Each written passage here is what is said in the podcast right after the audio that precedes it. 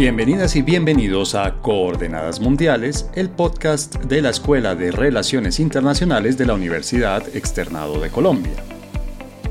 Desde diciembre de 1998, cuando Hugo Chávez fue electo presidente de Venezuela, mucho ha cambiado en ese país vecino. La llamada Revolución Bolivariana ha transformado profundamente la economía, la política y la sociedad venezolanas, y no precisamente para bien. De ser uno de los países más dinámicos económicamente en América Latina, Venezuela pasó a ser el ejemplo de lo que las políticas cerradas pueden ocasionar en una economía, hiperinflación y decrecimiento sostenido. La contracción económica se ha reflejado también en la demográfica. De ser un país que durante décadas atrajo migrantes europeos y latinoamericanos, pasó a ser un expulsor de sus propios habitantes, los cuales han migrado por millones en los últimos años. Al tiempo que iba obteniendo triunfos electorales, el chavismo iba ocupando cada vez más espacio en el Estado hasta el punto de haber cooptado los poderes de la administración pública, incluido el electoral. El chavismo no solo se apropió del poder público, sino que fue quitándole espacio político a los actores que lo criticaran o que se le opusieran. La oposición venezolana se ha caracterizado desde el comienzo por una fragmentación profunda y por una desconexión con las mayorías electorales. Excepto por sus victorias en el referendo constitucional de 2007, en las elecciones de la Asamblea Nacional de 2015 y algunas alcaldías y gobernaciones, la oposición no ha logrado canalizar el enorme descontento popular con el chavismo para convertirse en una opción viable de gobierno. Para analizar la situación de los derechos humanos y de la democracia en Venezuela, así como para estimar el efecto que pueden tener las iniciativas de algunos actores internacionales en la apertura política y la realización este año de unas elecciones regionales libres en ese país, nos acompaña Marie-Ève académica de las relaciones internacionales, periodista y corresponsal extranjera, quien ha cubierto la realidad venezolana desde hace más de 20 años. Y Ronald Rodríguez, investigador y vocero del Observatorio sobre Venezuela de la Universidad del Rosario en Bogotá. Este es el segundo de una serie de cuatro episodios que dedicamos a los derechos humanos y la democracia en América Latina. Muchas gracias por haber aceptado nuestra invitación para participar en este episodio. Gracias a ti César, gracias a Ronald y gracias a todos los oyentes. Bien, y gracias Ronald por acompañarnos. Profesor César, gracias por la invitación. Profesora María, gracias por la invitación. Bueno, Ronald, te propongo que entremos en materia con el tema de la situación actual de los derechos humanos en Venezuela. Obviamente desde este lado de la frontera y con la información que nos llega, hemos visto que ha habido un deterioro acelerado, un deterioro profundo de los derechos humanos. ¿Eso es cierto o, es, o eso en realidad obedece a que recibimos una información eh, incompleta, sesgada? ¿Qué tan real es el deterioro de los derechos humanos en Venezuela? En efecto, César, hay una dinámica y es que hay actores de la oposición venezolana que están interesados en que se vea la situación venezolana como catastrófica y eso no se puede negar. No obstante, no por eso se puede decir que Venezuela no esté atravesando por una emergencia humanitaria compleja y prolongada. De hecho, la situación al interior de Venezuela en los últimos dos años ha mejorado paradójicamente en tiempos de pandemia porque si bien el desabastecimiento en algunos productos continúa, ya no es tan generalizado como antes. Ya hoy en Venezuela, en Caracas, por ejemplo, se consiguen productos. De hecho, se ha creado todo un mercado paralelo en el cual un ciudadano que tenga acceso a remesas internacionales, es decir, que tenga parte de su familia fuera de Venezuela y le pueda enviar dinero, eh, puede llegar a conseguir gran parte de los productos eh, que, que requiere una dieta en Venezuela. No obstante, en otras materias, particularmente en temas educativos, por ejemplo, vimos cómo eh, hace poco ardió y textualmente ardió en fuego el Departamento de Ciencia Política de la Universidad Central de Venezuela, uno de los más importantes en América Latina. Y pues eso lo que demuestra es que en temas educativos esta universidad, que es la universidad pública, es como la Universidad Nacional nuestra, eh, se encuentra en una situación muy grave. La educación no ha podido soportar las dinámicas de pandemia. Gran parte de los venezolanos vieron suspendido su derecho a la educación y el, régimen de Nicolás Maduro no ha hecho mucho por, por poder rearticular esa parte en Venezuela. De hecho, con las cuarentenas estrictas que ellos fijan por semanas, la situación es muy compleja. En materia de salud pública es mucho peor. Eh, Venezuela, que fue uno de los primeros países en, en, digamos, sortear gran parte de las enfermedades tropicales e incluso en tener a raya muchas enfermedades, particularmente el sarampión, eh, hoy es un país que no solamente tiene por un lado la dinámica de la pandemia de la COVID-19, sino que por el otro lado eh, tiene importantes eh, repuntes en sarampión, en enfermedades tropicales y lo que ha salvado que la situación se descontrole es precisamente que como ha salido un porcentaje importante de su población. Estamos hablando de que hoy Venezuela tiene, eh, ha perdido el 17% de su población. Estamos hablando de dinámicas demográficas de, de, una Venezuela de 2007, 2008 de 27 millones de habitantes, una, una, lógica que uno, pues eso en cualquier país es una tragedia demográfica. Entonces, en, en ese sentido, parte de esa tragedia demográfica ha servido para paliar un poco la situación en materia de salud porque pues no tiene tantos requerimientos como podría tener un país que, que va creciendo, sino que lo que estamos viendo es un país que va decreciendo. Y en, ya, ya, puntualmente en materia de derechos humanos, habría que decir que las diferentes organizaciones defensoras de derechos humanos están recibiendo en este momento fuertes persecuciones por parte del régimen de Nicolás Maduro, particularmente en sus dinámicas de financiación.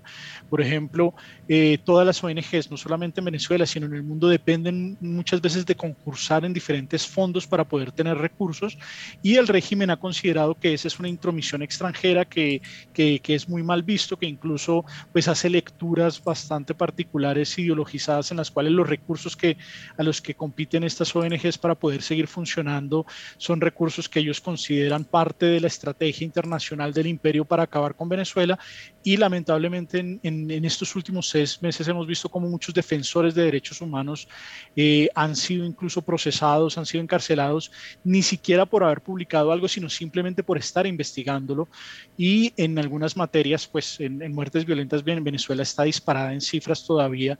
Entonces, eh, mucho de la información que nosotros tenemos hoy no depende de la información oficial, sino de lo que hacen las organizaciones, las ONGs en derechos humanos. Por ejemplo, la encuesta de condiciones de vida, la, la ENCOVI es la única fuente que tenemos de información social, o la encuesta que hace o la investigación que hace el Observatorio de Violencia de Venezuela, es la única información sobre muertes violentas. Y a estas eh, organizaciones las están atacando muy fuertemente en este momento. Ya. Magev, tú llevas eh, visitando Venezuela por tu trabajo como periodista unos 20 años, tal vez. ¿Tú coincides con Ronald en que la situación se ha venido deteriorando y que en este momento realmente está en estos niveles prácticamente apocalípticos que nos describe Ronald? Pues eh, yo sí creo que lo que Ronald nombra, o que, la oposición nombra la emergencia humanitaria compleja en Venezuela ha efectivamente alcanzado niveles impensables, yo diría, hace unos años. En ocho años, Venezuela perdió entre el 70 y el 80% de su PIB, o sea, quiere decir de su riqueza. Es un país que está en el 20% del nivel de vida, digamos, que tenía como nación en el 2013. Hay pocos ejemplos, yo creo, de, este tipo de caída en el ingreso nacional en el mundo de un país que no está en guerra. Como lo dijo Ronald, la migración nació como una válvula de escape que a corto plazo ha aliviado la presión sobre los servicios públicos, sobre el servicio de salud, incluso sobre la distribución de alimentos, porque saben que en Venezuela parte de la población hoy vive de lo que las, los, claps, o sea, estas cajas de cartón que llegan con dos kilos de, de, pasta, un kilo de frijol, y eso para muchas familias es el sustento básico, digamos, más allá, eh, además del rebusque. Entonces, eh, la situación humanitaria, eh, ya, yo sí creo que es totalmente catastrófica. Les decía, a corto plazo se ha aliviado la presión, pero como bien lo dijo eh, Ronald, la tragedia demográfica es, es, es, es grande porque la mayoría de esos casi, o sea, entre 5 y 6 millones de migrantes, es gente entre los 20 y los 45 años. Quiere decir que es la fuerza de trabajo viva, a veces con títulos profesionales que se están yendo del país. O sea, que reconstruir, para reconstruir Venezuela va, va a faltar gente a mediano y, largo plazo. Un elemento más en materia de, violación, de, situación, digamos, de derechos humanos es la violación por parte de, los de los derechos humanos en lo que la ONU llama el, el, Estado de Derecho y el espacio cívico. La, la, alta comisionada por los derechos humanos, Michelle Bachelet, acaba de sacar un nuevo informe con fecha del 16 de junio. Ustedes se acuerdan que el año pasado Michelle Bachelet estuvo en Venezuela, fue recibida por el gobierno venezolano y después sacó un informe que fue cuanto más duro que pues Michelle Bachelet se presentó en su país bajo la etiqueta de socialista, no podía ser tachada de ser esta derecha golpista que tanto odia Maduro y había sacado un informe durísimo. Y Michelle Bachelet, o sea, el informe de Michelle Bachelet acaba de decir las violaciones eh, de derechos humanos en términos de ejecuciones extrajudiciales, de eh, eh, detenciones arbitrarias, de mm, violaciones del debido proceso y torturas, sigue habiendo reportar, de caso. Uno de, los, de las cifras de pronto más dramática en Venezuela son los asesinatos por parte de la fuerza pública. Ya el Estado venezolano no saca cifras. Antes esas cifras aparecían muchas veces como resistencia a la autoridad, como diciendo hubo un enfrentamiento entre la policía y las bandas criminales y aquí murieron ocho delincuentes. Según la Organización de Derechos Humanos Provea, en el 2020 hubo 2.853 asesinatos por parte de las, um, de las, uh, en el marco de operaciones llevados a cabo por la fuerza pública. Es una cifra uh, uh, aterradora. Ahora, no es un problema exclusivo de Venezuela. Todos los países de América Latina, Brasil, Colombia tienen problema de respeto de derechos humanos por parte de su policía. En Venezuela, entre otras cosas, esas FAES, Fuerzas de Acción ah. Especial, si no estoy mal, estoy buscando la sigla, sí, son, tienen un récord gravísimo. Ha mejorado un poco, perdón, esta cifra es una mejora frente a los años anteriores. lo más terrible es que es una mejora frente a los años anteriores. Eh, eh, eh, dentro de las señales, imagino que vamos a hablar de eso después, de las señales de apertura de Maduro, ha anunciado una profunda reforma a la policía hace seis meses, pero yo, yo no sé cuántas reformas a la policía se ha anunciado en Venezuela desde, desde que este Hugo Chávez en el poder. Perdón, el problema de la delincuencia y del crecimiento de la delincuencia en Venezuela se había iniciado desde antes de la llegada al poder de Hugo Chávez y eh, Nicolás Maduro heredaba una situación catastrófica. En los años de Hugo Chávez, la delincuencia creció mucho en Venezuela, que es un caso eh, eh, patético para los venezolanos, interesante para el estudio porque creció la delincuencia en un contexto de bonanza económica. Y cuando llegó Nicolás Maduro, las cifras eran, digamos, de robos, asesinatos, etcétera, era muy alta. Maduro ha optado por una política represiva extremadamente costosa en términos de violaciones de derechos humanos y por lo tanto de legitimidad de la fuerza pública y del Estado. Bueno, este panorama que ustedes nos, nos pintan, nos ayudan a, a entender, es un panorama, por un lado, de una crisis económica que no cede, a pesar de que hay algún alguna señal de que la economía ya no está empeorando, es una economía que sin lugar a dudas está muy mal y no parece estar mejorando. Y además estamos frente al comienzo de un proceso electoral. Desde este panorama, desde esta base, desde este punto de partida, podemos esperar un proceso electoral diferente a los que ya ha habido en el pasado, en los que finalmente lo único que se ha logrado es refrendar al régimen, o podemos esperar un proceso electoral realmente competitivo, realmente transparente, en el que haya más o menos igualdad de condiciones para todos los que vayan a participar en ese proceso. Bueno, eh, inicialmente yo creería que es fundamental y es importante participar en el proceso electoral independientemente de si es democrático o no es democrático. De hecho, en Venezuela los últimos procesos de democrático bien poco. Hay poca competencia, hay pocas dinámicas para, por ejemplo, los representantes de la oposición puedan participar. Eh, no, es, no es un ambiente que uno diría, entonces, ¿por qué participar en unas elecciones si sabemos de entrada que son unas elecciones amañadas, que son unas elecciones en un régimen que cada vez está más cerca de lo autoritario que de lo democrático, pero no podemos olvidar que las democracias no solamente es el poder acceder al poder a través de la elección, sino que detrás de, las, de, esa, de esa competencia electoral que se da en las democracias hay toda una dinámica que es importante mantener. Una de las particularidades que tiene la oposición es que la oposición está profundamente fracturada y no solamente entre las diferentes fuerzas que, que, se reconocen o los liderazgos que se reconocen en Venezuela, sino que ahora también estamos teniendo una gran fractura entre los que están dentro de Venezuela y los que están fuera de Venezuela. Y esa fractura es una fractura que juega en contra de la oposición porque hoy cada vez más la población venezolana no siente una identificación con la oposición. Cuando la oposición no participa en elecciones, pues simplemente no hace movilización no logra conectarse con las bases, no recorre los barrios, no recorre las calles, no le entrega discursos a sus, a sus bases y eso va generando que el venezolano vaya olvidando que hay un, sector político que busca representarlos y que quiere canalizar eh, todas las demandas que ellos tienen.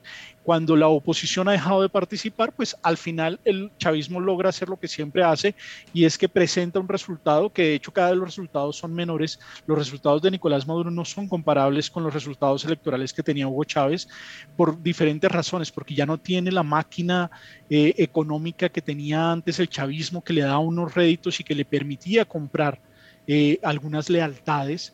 En este caso, ahora es una, una, dinámica en la cual casi que extorsiona al ciudadano y hemos visto cómo utilizó, por ejemplo, casi que desde el 2017, cuando se hicieron las elecciones locales en ese año, se, se utilizó la extorsión al ciudadano y era que el ciudadano tenía que pasar por un punto rojo antes de ir al puesto de votación. En ese punto rojo le tomaban el carnet de la patria iba al puesto de votación, votaba, regresaba y le daban el nuevo carnet de la patria.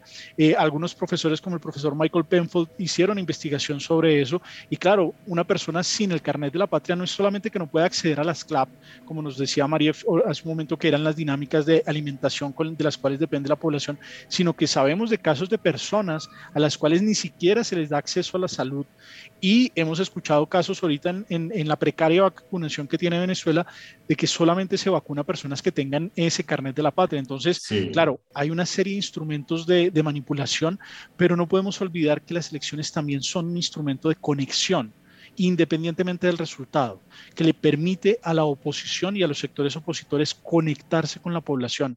Y la oposición que está dentro de Venezuela entiende mejor eso que la que está afuera. Pero por lo que nos dice Ronald Maiev, eso no se está logrando. Es decir, tenemos, digamos, los dos factores que nos plantea Ronald son una oposición fragmentada y un gobierno también debilitado en el sentido de que ya no puede ofrecerle a los electores lo que les ofrecía materialmente, digamos, lo que les ofrecía hace unos años. Esta situación que estás describiendo y que describió Ronald es la que llevaba unos a pensar que hay una opción de una mínima negociación entre las partes. Es que en este momento los dos, por razones muy distintas, pueden hacer el cálculo que ganan más negociando con el enemigo que político que en el estatuto actual, que como lo acabamos de describir es fatal para el conjunto de la población. O sea, el gobierno venezolano, por más corrupto o mafioso dirán unos que es ineficiente, pues obviamente es gobierno y quisiera que su país, que su país le fuera mejor. Y es un gobierno al tiempo, Maduro no se siente amenazado, Maduro se llevó eh, eh, una mayoría absoluta en las elecciones legislativas de diciembre del año pasado porque la oposición se abstuvo, Maduro no, la, la, prometía fractura del ejército que tanto prometió Guaidó y la oposición desde hace varios años no se ha dado. Y eh, Maduro puede pensar que no está en posición de negociar su salida del, o sea, no tiene por qué pensar en negociar su salida del poder. Maduro está relativamente tranquilo hasta el 2024, a menos de que el movimiento iniciado por el chavismo crítico de un, referendo revocatorio en el 2022 prospere. Pero bueno, Maduro está así, pero su país está muy aislado en el escenario internacional, está bajo sanciones que le pegan durísima a la economía venezolana está claro, yo creo, para todo el mundo que la crisis económica venezolana no es producto de, los, eh, de esas sanciones, como lo dice el gobierno chavista. Es problema de fallas estructurales, de malas decisiones tomadas, yo diría, desde la época de Chávez. Y en, en este contexto, la caída del precio del petróleo ha pegado durísimo a Venezuela. Pero es cierto que las sanciones están asfixiando a Venezuela y está impidiendo cualquier proyecto de recuperación económica. O sea, sí tienen también un peso muy fuerte en la situación actual de Venezuela. Y obviamente Maduro quisiera que se levantaran esas sanciones, poder volver a vender ¿sí? las, las materias primas venezolanas y mejorar las condiciones de vida del pueblo venezolano. Entonces, y Biden, es un gran cambio en la configuración actual, Biden sí dejó entender que podría levantar las sanciones si hay algún tipo de arreglo electoral aceptable para la oposición. Entonces, uno puede pensar que a Maduro en este momento le conviene negociar con la oposición. Además, Maduro necesita de una oposición, ¿no? La necesita débil, la necesita fragmentada, la necesita chiquita, pero la oposición ha sido funcional al discurso chavista que dice que está amenazado. Estoy de acuerdo contigo. Para las elecciones, muy bien una oposición debilitada, fragmentada, reducida pero para negociar realmente no es tan buena idea negociar con una contraparte que finalmente no representa sino una muy pequeña parte de la población, ¿no? Es decir, esas, esas negociaciones van a tener un problema tal vez de legitimidad y de aceptación por parte... Ah, perdón, es que Guaidó dijo que estaba, Guaidó dijo que aceptaba negociar con, con, con, con Maduro. Eso es el gran cambio.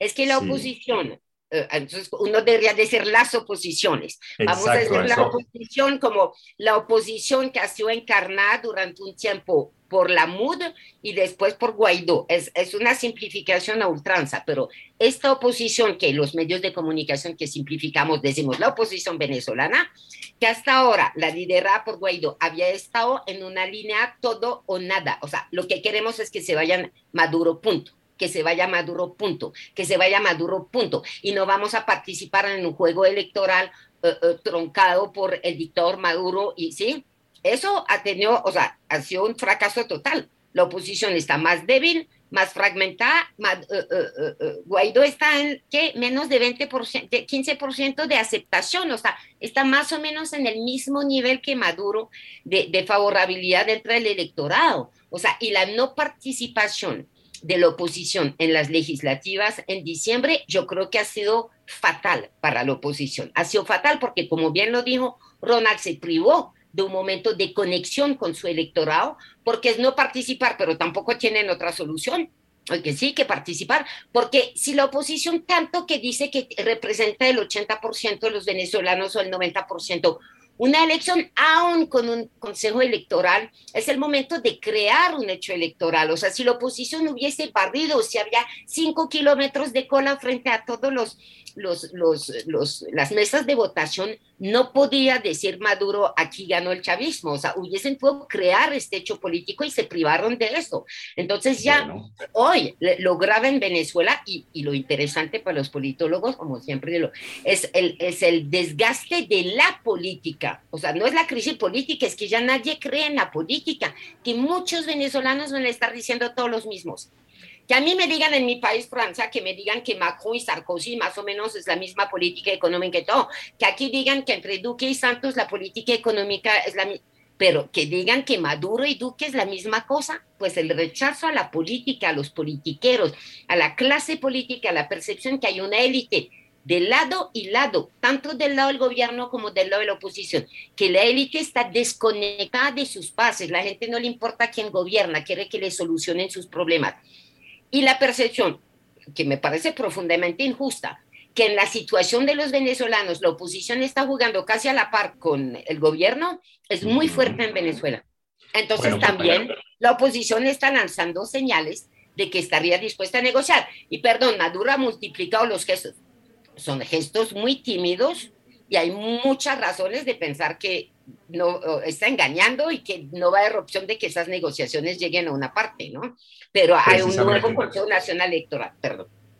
Precisamente a eso me iba a referir, Ronald. Eh, de estos gestos que ha mencionado Marief, desde afuera por lo menos, el que más ha llamado la atención o el que más importante me parece a mí, y creo que en eso pues hay gente que coincide, es una reconformación del Consejo Nacional Electoral que durante mucho tiempo estuvo controlado, cooptado, podría decir uno, por el régimen.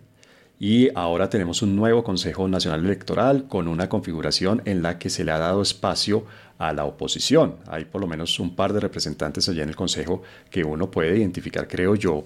En, en realidad pregunto, que uno podría identificar como eh, miembros de la oposición o son otra vez estos títeres de los que se les acusa a una parte de la oposición que sirven para los objetivos del régimen. Tenemos en Venezuela, hay un nuevo Consejo Nacional Electoral que le dé garantías a la oposición para participar en los procesos electorales.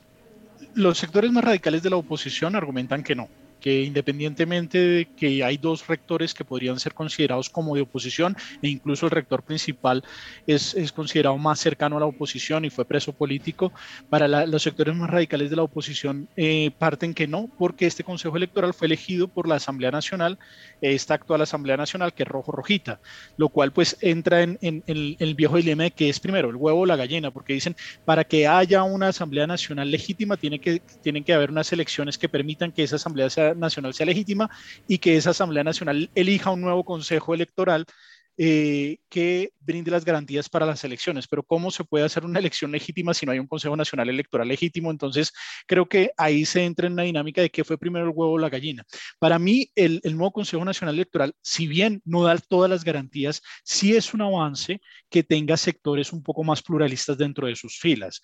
Y creo que el camino a Venezuela no es el paso inmediato a la democratización. O sea, Venezuela no va a tener, porque hagan unas elecciones mañana con todas las garantías, inmediatamente una democracia de facto nuevamente. Todo lo contrario. En Venezuela hay una serie de, situaciones y circunstancias que hacen que el país, incluso en, temas de seguridad, en, temas de dominio territorial, eh, en muchas materias, en materia económica, no tenga eh, la dinámica para hacer una democracia. No obstante, lo que sí se puede ir pugnando es para ir volviendo o regresando hacia un autoritarismo competitivo, y es que algunos espacios los pueda ganar la oposición en los sectores locales e ir trabajando en esa dirección. El actual Consejo Nacional es un consejo criticado y sin lugar a duda, pero creo que eh, por primera vez tenemos un camino en el cual se puede negociar con ese consejo. Y es muy importante conocer la, digamos, la infraestructura interna de las elecciones en Venezuela. Y eso es una de las dos cosas que permite tener estos dos nuevos rectores. Estos dos nuevos rectores pueden conocer cómo está la estructura del Consejo Nacional por dentro, porque no podemos olvidar que en el caso venezolano no solamente han migrado los opositores, hay muchos funcionarios públicos venezolanos que estaban en instituciones como el Consejo Nacional Electoral, que de hecho antes era una de las instituciones en las cuales era muy bueno trabajar porque se le daba no solamente su salario, sino por cumplir sus metas les daban otro salario al final del año, un miembro del Consejo Nacional Electoral podía recibir 25 sueldos o más al año y era uno de los, de los, de los puntos más deseables en el sector público para trabajar. Hoy gran parte de esos profesionales se fueron porque el salario no les alcanza para vivir, se fueron a buscar otros rutos. Entonces, si uno quiere hacer elecciones en Venezuela, tiene que empezar a, a entender cómo está el sistema electoral por dentro conocer cuáles son sus fallas, cuánto personal tiene. Y creo que este consejo lo que da es la oportunidad para hacer eso. Eh, no es un consejo legítimo, sin lugar a duda, pero estos dos nuevos rectores dan la posibilidad de empezar a recoger información muchísimo mejor que el anterior consejo que tenía un solo rector eh, opositor. Y obviamente eh, en este caso, creo que incluso, como lo decía Marief, la presión que están viviendo no solamente el gobierno, porque también la oposición, hoy muchos de los aliados, incluso Colombia le debería estar preguntando a la oposición, bueno, ¿y ustedes qué van a hacer? Porque es que esa cosa de la continuidad de la Asamblea Nacional anterior no se puede sostener por mucho tiempo. Ya el tiempo pasa y esa Asamblea sería tan eh, demasiado difícil sostenerla. Entonces, eh, en ese orden de ideas, creo que se abre una ventana de oportunidad y el Consejo Nacional Electoral puede convertirse en una palanca de negociación. Este podcast es patrocinado por el Diplomado en Diplomacia y Relaciones Internacionales, un programa virtual de 120 horas que aborda temáticas desde cómo funciona la Cancillería hasta cuáles son los desafíos y las herramientas que necesita un diplomático. Inscripciones abiertas. Más información dipdiplomacia.uexternado.edu.co. En el segmento anterior, Ronald nos da una luz de esperanza, digamos, no concede completamente una legitimidad, una neutralidad, una transparencia que permita un juego electoral justo y de una competencia real, pero nos contaba Ronald, por lo que nos decía Ronald, tenemos en Venezuela un Consejo Nacional Electoral que otorga más garantías y que aumenta un poco la transparencia o, para ser más realistas, disminuye un poco la opacidad. María, ¿tú crees que estas elecciones que vienen y tal vez las que vengan después de estas pueden comenzar a cambiar el panorama político venezolano? ¿Estaremos al comienzo de una transición de los que están en el poder y de los que han estado en el poder durante los últimos dos decenios? ¿O esto en realidad de nuevo es una refrendación del régimen y vamos a caer en un loop como el que estuvieron en México durante casi siete décadas? O sea, siendo honesta, no hay muchas señales por parte del gobierno que esté dispuesto a conciliar eh, revolución con alternancia. El problema de un discurso de un gobierno revolucionario es que la revolución no acepta marcha atrás y la revolución es incompatible con la alternancia eh, política en el poder. Entonces, la verdad, las señales de las cuales estamos hablando son señales todavía muy débiles pero me parece que abren sí la opción, y sin, sin, sin eh, demasiado entusiasmo, a una modificación, de una apertura en el tablero político.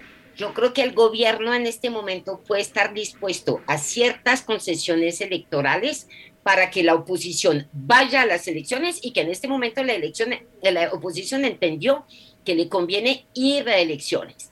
Y perdón, eh, usted sabe que el tema electoral en la Venezuela chavista es una cosa compleja. O sea, Chávez, yo me acuerdo en el 2007 cuando dijo Chávez va a perder, nadie me creía. Chávez perdió su referendo. Y esta famosa Asamblea Legislativa, último bastión democrático en Venezuela del 2000, que había sido electa en el 2015, fue electa con un Consejo Nacional Electoral totalmente alineado con el chavismo.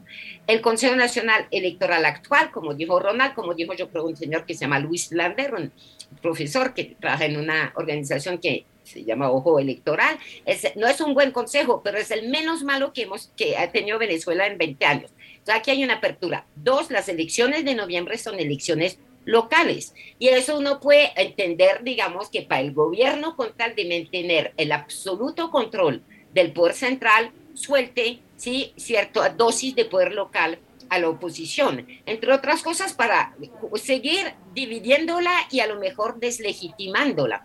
Una cosa que yo vi, yo creo que no fue hace cinco años, fue hace diez años, pero que me había impactado mucho en este momento porque uno sentía que el gobierno lo quería controlar todo cuando estaba desde afuera, pero cuando yo estuve cubriendo las elecciones locales en Venezuela, me di cuenta que las dinámicas locales son muy fuertes. ¿Quiénes son los candidatos locales? Que a veces la oposición pierde no porque el PCV está controlando el juego, pero porque el candidato de oposición parece tan corrupto como el candidato del PCV o peor. Obviamente el PCV ha jugado, o sea, el gobierno juega duro, juega feo, le quita los recursos a los alcaldes de oposición, aprovecha su dominio de los medios de, comunicación, etcétera. No es parecer que Venezuela sea una, una democracia como las otras, ni mucho menos. Pero sí hay que ver que, por ejemplo, para mí hace una de las grandes fallas de la oposición, es que no ha logrado nunca la relegitimación desde la base no ha tenido alcaldes que digan los alcaldes de la oposición están mucho mejor que los otros. La percepción en muchas alcaldías o incluso gobernación en manos de la, de la, oposición, porque la ha habido en esos 20 años un poder local en manos de la oposición, es que muchas veces son igual de corruptos o de malos o de, o sea, no, no han logrado este proceso sí que de relegitimación, lo repito, desde la base.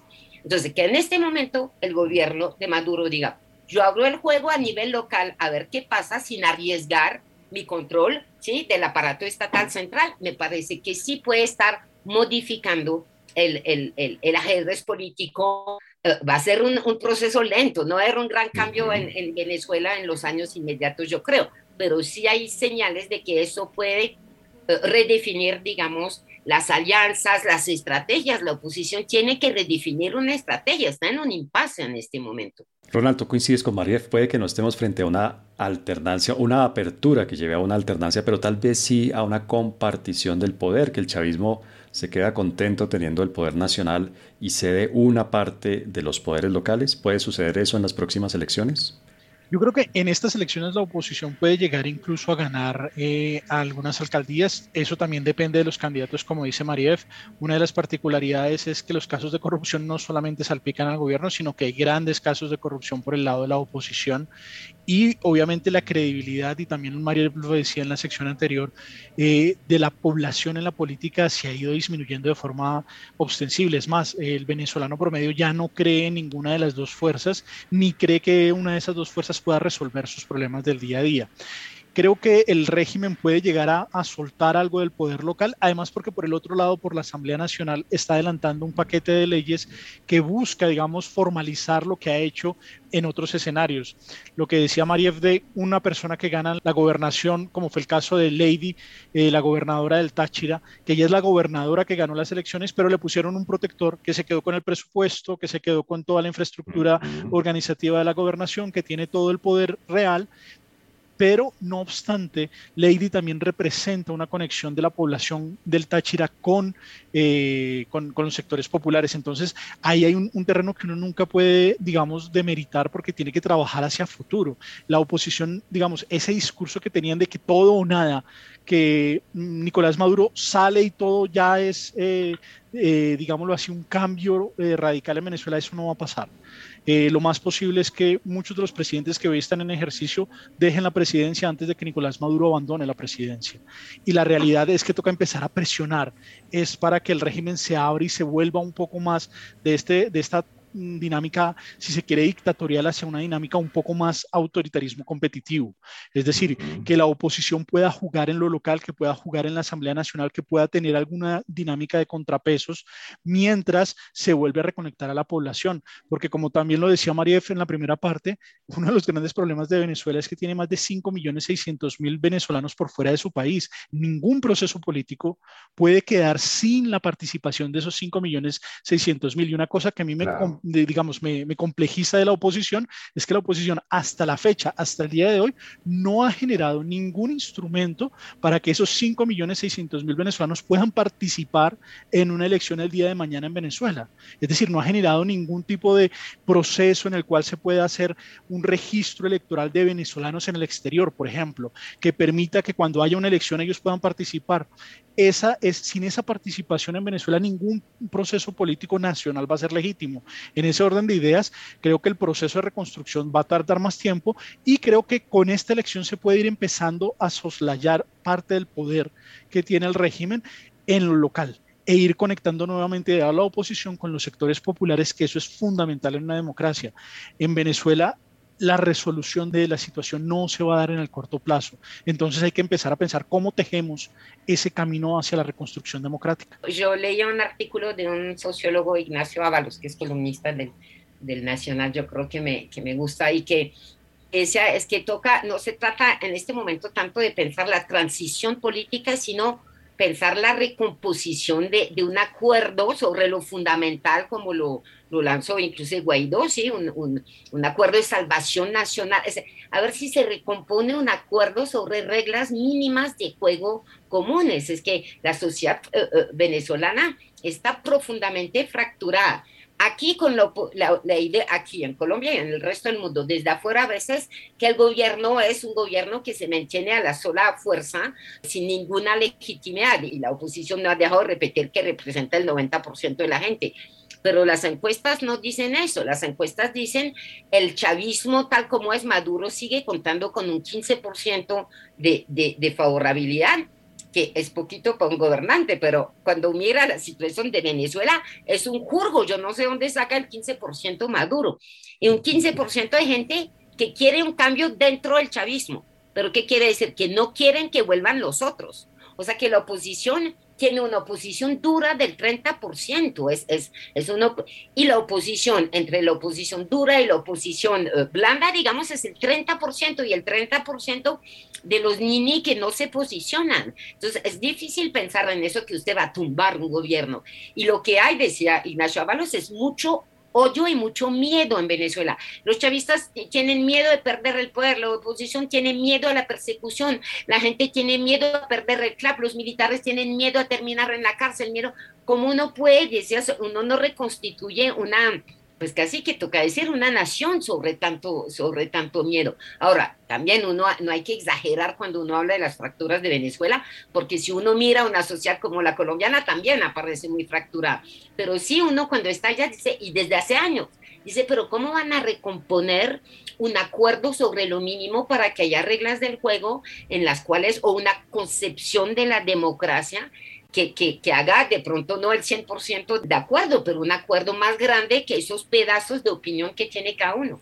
Bueno, pero lo que ustedes están planteando es un nivel de dificultad altísimo. Quiero decir, ustedes están planteando como condiciones para que pueda empezar a reiniciarse la democracia en Venezuela, que el régimen realmente permita unas elecciones más o menos limpias y, competitivas, que la oposición se organice, no vamos a hablar de unificarse, pero por lo menos de que se organice, que la oposición haga una buena campaña y hemos visto que no son realmente los más hábiles haciendo campañas electorales. Y finalmente que llegado eh, algún gobernante o alguna gobernante de la oposición al poder regional por lo menos que haga un buen gobierno. Están poniendo realmente, no sé si estoy eh, haciendo un, un, buen recuento de lo que ustedes han dicho como condiciones, pero realmente están poniendo una condición más difícil que la otra a medida que nos van explicando la situación y lo que puede venir ahora en las elecciones. Y a eso yo quisiera sumarle ya para ir redondeando y terminando nuestro episodio de hoy dedicado a Venezuela, la participación, el papel que pueden tener los actores externos. Vimos, por ejemplo, Grupo de Lima, que poco a poco se desinfló hasta el grado pues, de desaparecer en la práctica. Vimos un Trump que trató de jugar con las sanciones económicas y un Biden que no las ha desmontado del todo, pero que parece que no es esa la herramienta que va a privilegiar. Tenemos a Noruega, por ejemplo, como un país que trata de eh, impulsar las negociaciones entre el gobierno y la oposición. Tenemos a la OEA que, ah, bueno, ha tenido una relación muy, muy, muy tensa con este gobierno venezolano desde siempre y que eso tal vez le dificulta mucho su papel como mediador. ¿Qué podemos ver desde la comunidad internacional, desde afuera de Venezuela? ¿Hay algún actor o un grupo de actores que realmente puedan facilitar el proceso, que lo puedan impulsar un poco? Pues yo parto desde Colombia inicialmente. Yo creo que Colombia tiene que replantearse la situación con Venezuela. El, la política que se maneja hoy con Venezuela no está funcionando y por el contrario nos está dando los peores resultados. Creo que lo primero que hay que hacer es designar a un responsable del Estado colombiano para pensar Venezuela, que no lo hay. Desde que se salió el embajador en, en 2017 y desde que lo nombraron después en Costa Rica en 2018 no tenemos embajador de Colombia para Venezuela, que eso ni los gringos. Los gringos tienen un embajador acá en Colombia que está pensando todo el tiempo en Venezuela. Cerramos los 15 consulados porque nos expulsaron nuestros funcionarios, pero no quedamos con un equipo que estuviera pensando y reflexionando sobre Venezuela y creo que eso es fundamental, porque lamentablemente muchas de las interpretaciones que tenemos de Venezuela nos siguen llegando por oídas de la oposición y eso afecta la capacidad de que debe tener el Estado colombiano para leer a Venezuela. Si bien tenemos que escuchar a las fuerzas democráticas de Venezuela, no podemos pretender eh, convertirnos en un instrumento de esa oposición y hay que tener muchísimo cuidado. Creo que es necesaria la reapertura de las fronteras, eso es un, un, un, tema fundamental en la relación bilateral. Si bien ya se abrió en Colombia después de 444 días, que es el cierre más largo de nuestra historia, del lado venezolano no se hizo ningún tipo de acuerdo para abrirla y obviamente pues si no hay acuerdo entre los dos la frontera no queda abierta. Eh, nos pasó incluso con aliados como Ecuador, mucho más con Venezuela con el cual tenemos una situación tensa. Creo que el, ter la, la, tercera, el tercer problema que tenemos con Venezuela es que hay que nombrar a un tercer estado que maneje los temas consulares. Colombia eh, no tiene en este momento ningún tipo de apoyo consular para sus nacionales en territorio venezolano. Y estamos hablando de una población que puede rondar los 3,4 millones de, de, de compatriotas que están a la buena de Dios en Venezuela en un régimen dictatorial, violador de derechos humanos y donde ni siquiera les prestamos la más mínima protección nosotros como Estado nombrando un tercer país para que nos apoye pero tampoco lo tienen los venezolanos acá, que tenemos el mayor fenómeno de movilidad humana, tenemos más de 1.700.000 venezolanos en nuestro territorio y tampoco tienen esa medida. Entonces creo que eh, ya para cerrar, el, el, el cuarto punto es que Colombia, independientemente, debe jugar un papel en la negociación venezolana así como Venezuela lo jugó en la negociación con las FARC en Colombia. Colombia tiene que estar ahí sentado. ¿Por qué? Porque es el país más afectado por la crisis multidimensional venezolana, porque tiene la mayor cantidad de venezolanos en, en, en de, de, la migración, de la diáspora venezolana. De hecho, la segunda ciudad o la primera ciudad en el mundo por fuera de Venezuela que tiene más venezolanos es Bogotá y eso tiene un impacto. Y obviamente, pues eh, cualquier cosa que pase en Venezuela eh, va a jugar de la mano de lo que es el proceso de construcción de paz en Colombia. Entonces, eh, pretender que nosotros vamos a tener una construcción de paz sin lograr que Venezuela recupere la democracia es imposible. Pero eso no es porque tumbemos al dictador, no, todo lo contrario, porque apoyamos la reconstrucción democrática y no las salidas de fuerza. Acá hay todavía una partida de locos venezolanos que quieren que nos metamos en una guerra, porque me he encontrado con algunos de ellos que lo que dicen es, no, Colombia lo que tiene que hacer es invadir y apoyar la invasión. Eso no funciona así. o sea, Colombia sabe lo que cuesta una guerra. Nosotros llevamos viviendo en guerra mucho tiempo como para ahora meternos eh, en un conflicto eh, internacional, pero acá hay gente que está empujando para que nos metamos en un conflicto internacional. Y lamentablemente a veces los escuchan. De hecho, a mí me preocupan las cercanías que tienen algunos actores de la oposición con altos representantes del Estado colombiano, porque son ellos los que están diciendo todavía por debajo de las mesas en algunos espacios, invitan incluso eh, a, salidas de fuerza. Y creo que el Estado colombiano por eso tiene que cuidarse mucho de las interpretaciones y lecturas que hace de Venezuela. Magayev, hasta ahora pareciera que el régimen venezolano es impermeable a cualquier tipo de presión, sanción e incluso de oferta, vamos a decir, generosa que le conviniera. ¿Tú compartes esa percepción realmente Venezuela, el régimen es un régimen que uno podría llamar, no sé, autárquico, tal vez totalmente alejado de la acción de otros actores externos? No, yo creo que ha, jugado en el escenario geopolítico un juego que muchos eh, desaprueban, pero no ha sido tan autárquico. Eh, Venezuela está muy, tiene muchos vínculos con Rusia, con China, con Irán, tiene aliados y aliados de peso en la geopolítica mundial. Y yo creo que ellos mismos no se sienten tan aislados en el escenario internacional, sienten que están del lado correcto del juego político, o sea, si uno se mete en la, en la cabeza de, de ellos, ¿no? Obviamente sí, yo creo que quieren, que les parece que esas sanciones son injustas porque ustedes en las sanciones económicas, porque uno sanciona a Venezuela por violación de derechos humanos y sigue haciendo negocio con China. Usted sabe que eso es un debate, o sea, complicado. Con Arabia es cierto también que para Estados Unidos las sanciones de, decididas por Trump duras han tenido como efecto de, reforzar los vínculos entre Venezuela y sus aliados del eje del mal, porque no tiene otra opción Venezuela que comerciar con, con China e Irán. Entonces, yo creo que por eso Biden dice, primero yo creo que para Biden no, no te puedo decir que va a haber un cambio, un giro total de la política hacia Venezuela. Hay un lobby venezolano pesado en Washington, en la Florida, y no, no, no, y hay mucha, mucho desagrado de, por parte de Biden hacia la dictadura venezolana pero yo creo que son conscientes también que las sanciones no han surtido efectos, tienen, digo, un costo altísimo para la población, porque siempre los gobernantes consiguen con qué comer en Venezuela. Y los ricos, y los hay de todos lados en Venezuela, que sean de la boliburguesía o de los tradicionales, ellos no sufren con las sanciones. Las bodegas esas, los almacenes que venden importados, uno puede comer trucha ahumada todos los días en Caracas, ¿no? Pero la gente no tiene con qué comprarse un paquete de harina. Entonces, no nos han acercado a la transición política, son tenaces para el pueblo y geopolíticamente están echando cada vez más Venezuela a los brazos de los chinos y los iraníes. Entonces, seamos pragmáticos y de pronto aceptemos levantar las sanciones a cambio de esos cambios políticos. Yo estaba en Cúcuta hace poco hay un grito de los empresarios venezolanos, eh, colombianos en la frontera para decir, abran esta frontera. Colombia está perdiendo muchos negocios porque Venezuela se está dolarizando. Eso permite una reactivación perversa desde muchos ángulos de la economía, pero una reactivación de la economía. Los empresarios colombianos tienen que estar, quieren estar jugando allá. Yo sí creo que Colombia y perdón, y si Venezuela, Maduro dijo que está dispuesto a negociar, pero Colombia eh, optó por una, una reapertura unilateral. Entonces Maduro, que es un señor sensible, dijo, ay, si así es, dejo la mía, mi, frontera eh, cerrada. Pero hay un grito de verdad de muchos actores en la frontera para la reapertura de esta frontera. Yo coincido con, o sea, yo no sé, eh, entonces yo sí creo que Colombia tiene que revisar su estrategia.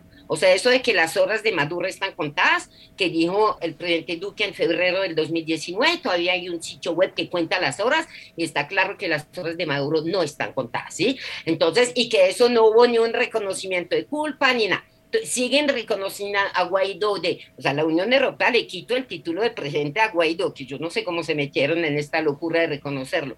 Y el grupo de Lima ahora parece un poco atrasado porque por primera vez la Unión Europea y, Washington están, digamos, unificando su posición frente a Venezuela. Yo no sé si Colombia tiene que estar sentada en la mesa de negociaciones en, en, Venezuela, porque Colombia tiene demasiados intereses cruzados de colombianos aquí, de venezolanos acá, y Colombia tiene un margen de negociación limitado en el sentido que no se puede ir de donde está. O sea, Colombia va a seguir siendo vecina de Venezuela, pase lo que pase. Uno escoge sus amigos, uno no escoge ni sus hermanos ni sus vecinos. Y eso hace que me parece que por eso Noruega, porque tiene muy pocos intereses en Venezuela, tiene mucho más juego frente a las partes que Colombia. Y Colombia tiene una frontera y Colombia tiene una historia, una historia corta donde se han alineado tanto con la oposición venezolana, quedó muy complicado que diga que ahora sí no estamos de eh, eh, no, estamos en este juego. Me parece que Colombia tiene que impulsar de todas las maneras posibles esas negociaciones sin estar sentada ella misma en la mesa de negociación. Pero yo no soy diplomática, yo prefiero que la Cancillería no me pida mi opinión, lo cual no están haciendo, me conviene. La recomendación bibliográfica de Coordenadas Mundiales. Ronald, las personas que nos escuchan y que quisieran entender mejor este tema de la situación política, de la situación social de Venezuela y sobre todo de cara a las próximas elecciones, ¿a dónde puede acudir? ¿En dónde puede encontrar más información? Bueno, para el público en general, para el público que se quiera acercar a lo que ha pasado en Venezuela en este último periodo, yo le recomendaría el libro de Catalina Lobo Guerrero, los, los restos de la revolución, que es un, ejercicio de crónica periodística que ella hace de, lo que ha sido Venezuela en estos últimos años y lo que ha cambiado en Venezuela, porque digamos que la mayoría de la bibliografía que se tiene de Venezuela se ha concentrado en el periodo chavista, pero no en lo que vino después de Chávez, en lo que vino después de la muerte de, Hugo Chávez.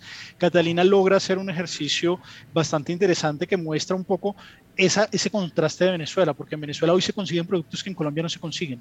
Y eso es una de las particularidades. Hay productos de lujo que en Colombia no se consiguen, pero sí se consiguen en Venezuela. Pero por el otro lado, el ciudadano de a pie no tiene ni siquiera, como lo decía Marief, acceso a la harina para hacer sus arepas. Entonces, esos contrastes, esas dinámicas de esa Venezuela que es tan incomprensible, eh, están un poco reflejadas en un lenguaje muy fácil para el lector, en un lenguaje de crónica que ayuda muchísimo a entender, porque creo que uno de los grandes problemas con Venezuela es eso, que no, los colombianos no terminamos de entender qué nos está pasando con el vecino de al lado. Y la narrativa los migrantes es una narrativa que muchas veces está supeditada a las diferentes tragedias personales que están viviendo y obviamente eso complejiza y dificulta comprender con mayúsculas a, Venezuela. Claro, bueno, Marie, además de tus artículos en Le Monde, este periódico francés y en otros medios de comunicación de tu país, ¿qué nos recomiendas tú para entender mejor la situación en Venezuela? Pues la verdad quiero leer el, el libro que acaba de recomendar eh, Ronald, me lo compré para mis vacaciones y me vas a ah, escuchar. Estoy pensando que falla, porque soy de las que pienso que muchas veces para entender un país más vale leer literatura que, que periodistas, pero confieso que cubriendo Venezuela a distancia estoy pasando mucho tiempo leyendo prensa y leyendo uh, uh, artículos. Entonces, uh, yo digo, hay que leer de todo, hay que leer últimas noticias, que es el, el diario muy digamos que, que durante mucho tiempo se quedó como un diario popular con un esfuerzo de, de, de objetividad entre comillas y que se volvió muy chavista, pero que es interesante leer y tiene columnistas interesantes. ¿sí? De, este lado, obviamente, el Universal, Efecto Cocuyo, el Pitazo, como páginas web de información que tienen también a veces ángulos interesantes. Me gusta Alberto Barrera en el New York Times, que escribe bonito. Hay un sitio, perdón, Pro Davici, que tiene a veces artículos, tiene el mérito de ser muy, muy bien escrito. Es un español muy elegante. Y obviamente en Twitter, pues uno va a cogiendo la, la, la gente. A mí siempre me ha gustado, pues siempre, no, me gusta más de lo que me gustaba antes. Luis Vicente León como economista, ahora el nuevo, el nuevo presidente de Cámara, perdón, los empresarios les hablaba de los, les hablaba de los empresarios de la, de la, de la frontera, del lado venezolanos, los empresarios son los que están marcando la pauta diciendo toca negociar con el poder para sacar a este país de la crisis. En este momento la política está un poco a la remolca de la, de la economía, porque Maduro ha abierto mucho más la economía de lo que está abriendo el juego político. Y la oposición también se está dejando jalar por los eh, empresarios. No sé, y el chiguro bipolar, que es el, eh, la ah, actualidad republicana de allá, pero hay que seguir bien. A veces yo no entiendo todos los tweets y uno no sigue el día a día de la, de la actualidad en Venezuela. Yo hubiera comenzado por el chigüire bipolar.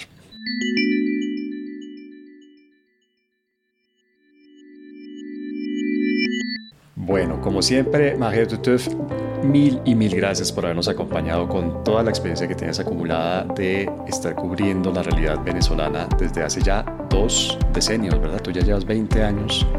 Estás sí, me estás recordando que soy vieja. Toca decir, hubiese ido a empezar por eso, que hace más de año y medio que no ido a Venezuela por culpa de la pandemia y de, de la pandemia fundamentalmente porque me habían dado visa y no pude viajar por eso. Bueno, pero muchas gracias por venir acá de manera virtual y participar en este episodio. Y Ronald, muchas gracias también por acompañarnos. Profesor César, muchas gracias y desde el Observatorio de Venezuela, cualquier cosa sobre el tema venezolano, con mucho gusto. Muchas gracias.